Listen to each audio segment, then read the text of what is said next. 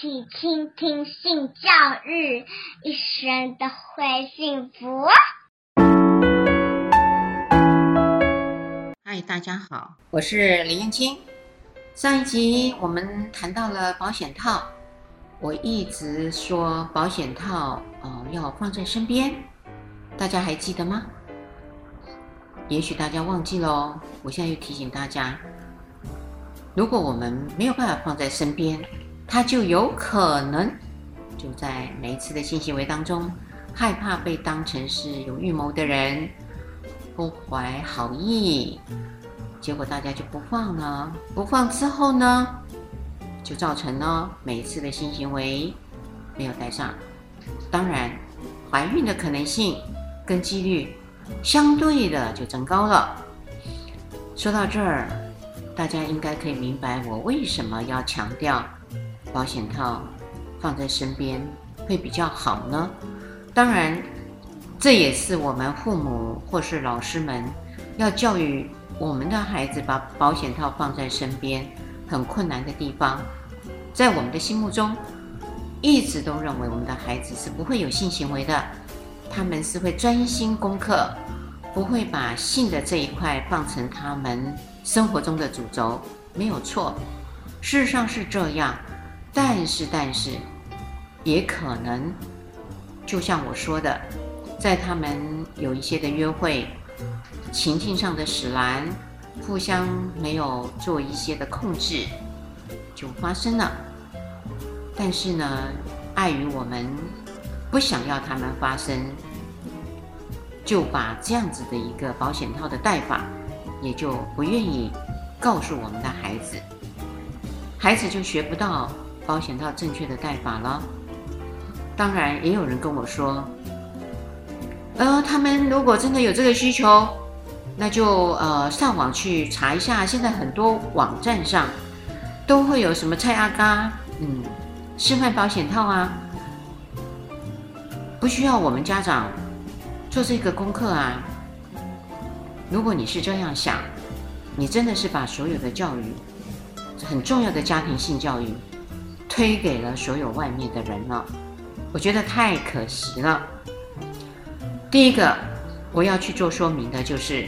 你看哦，电视上也好，或是有一些的 YouTube 媒体上也好，他们呢，大多数人都会用所谓的香蕉，因为大家就把香蕉形象化嘛，它类似我们的生殖器官的阴茎，就用香蕉来替代模型，戴上保险套，这样的一个举动，它就在告诉我们，告诉我们，包含我们的孩子。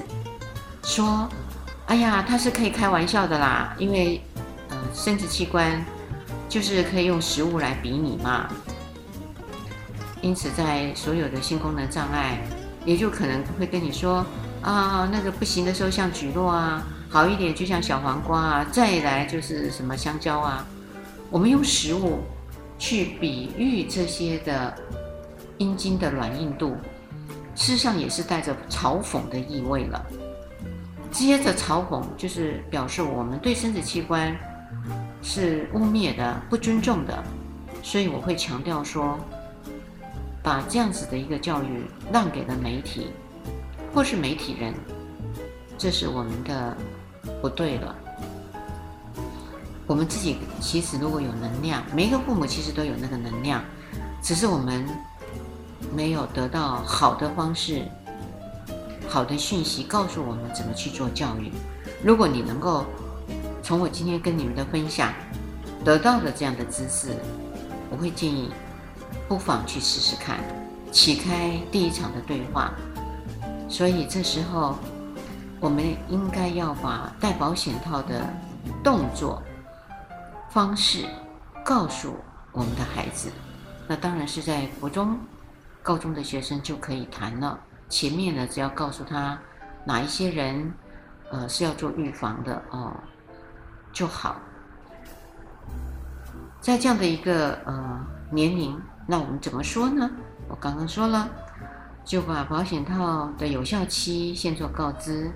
好，保险套要戴的时候，当然你的指甲不能够太长，因为怕会刮伤保险套。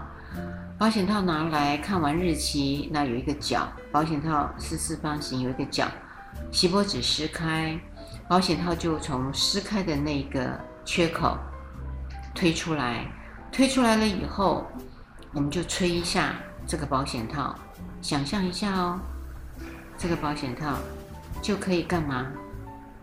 有一个呃，它的顶端，那个顶端呢，就是拿来储藏精液用的。储藏精液用的时候，你就可以干嘛呢？你就很棒了，就知道那个的顶端是外头，那它就可以像我们的丝袜一样，就可以套在阴茎模型上。这时候呢，呃，你可以到情趣用品店预先买好适合的阴茎模型回来做示范，不要觉得不好意思。呃，进去情趣用品店没有问题的。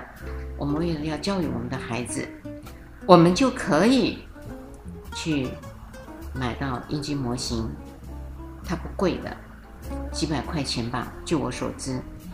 那保险套呢？呃，你也不见得一定要去买 Seven Eleven 的日制的什么零点零三啊、零点零一啊钢本，因为它比较贵。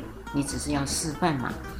那你就可以上网去买所谓的家计家庭计划用的保险，它就比较便宜，一打呢应该是十五到二十块钱，你就可以先买下来。那么就开始做示范，就告诉孩子，在阴茎半勃起的状况下就可以戴上了，不一定要到全勃起才戴上，因为半勃起的时候。阴茎就可能会有一些的分泌物出来了，这些的分泌物就有可能已经有精子在这个液体了。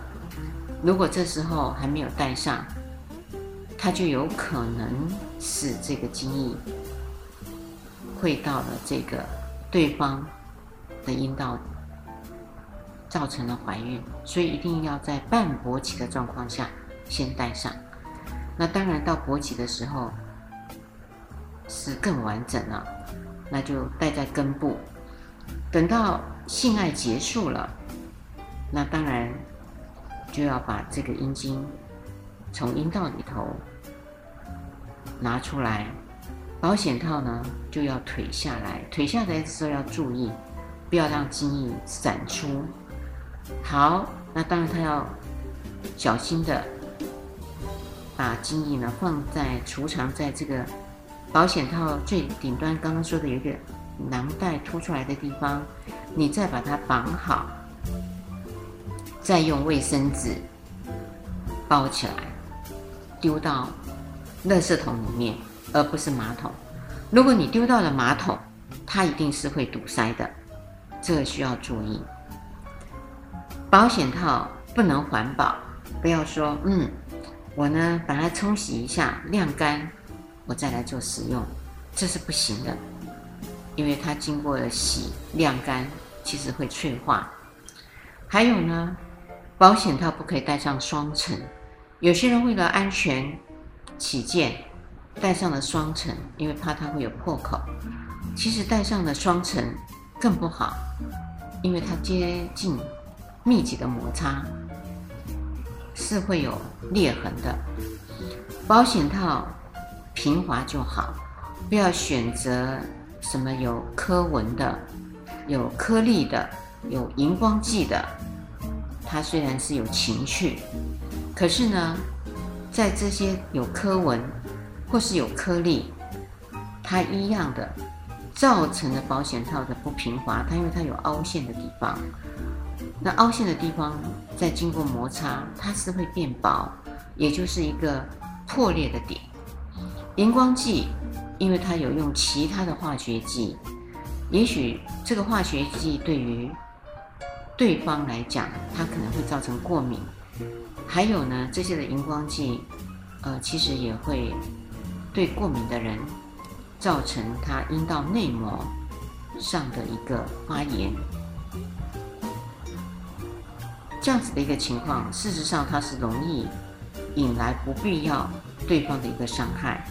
我不会建议呃，为了情绪而去找到这么多样化、多情趣的保险套？不会啊，不会。以保险起见啊，我们还是用平常比较平滑的保险套为主轴，这是比较好的啊。那为什么一定要用卫生纸包起来？很重要，因为你不是丢在马桶，是丢在垃圾桶。还有的人不是丢在垃圾桶，随地乱丢，那个会带来小小孩不清楚这个状况，以为它是气球，所以他就会拿来吹气球。不要以为这是笑话，是真的。有些人遇到过，那我觉得，嗯，对那些不知情的小朋友而言，那太糟糕了，因为那里面可能有精液啊，有一些的东西。让小孩子呢误会了，去拾起来做了这样一个吹气球的动作，其实也让小朋友得到了一个不好的东西，而且做了一个呃脏物，对他们而言，我们等于都是一种伤害。说到这儿的时候，我们就可以考虑到为什么要谈一个保险套的时候。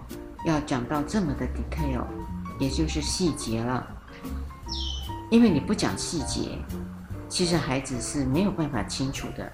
那你做了这样的说明的时候，也做了这样的示范，也让我们的孩子也重新的做一下示范，看看他有没有做对。那他就学会了，学会了以后，很重要的就是让他知道。保险套很重要。如果他不想让对方怀孕，当然最好的方式就是不要产生性交，这是最棒的。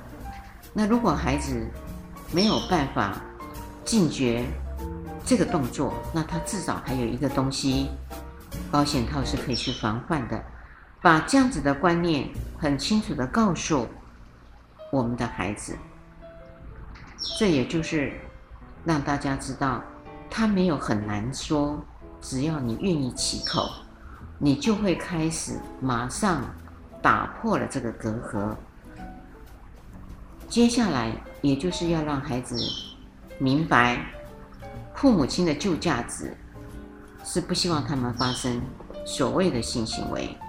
那如果要发生，那就要有一个很重要的必备工具，它是要在身边的。不要以为。我们做这样子，好像都会促进孩子们，呃，拿着保险套到处找人使用。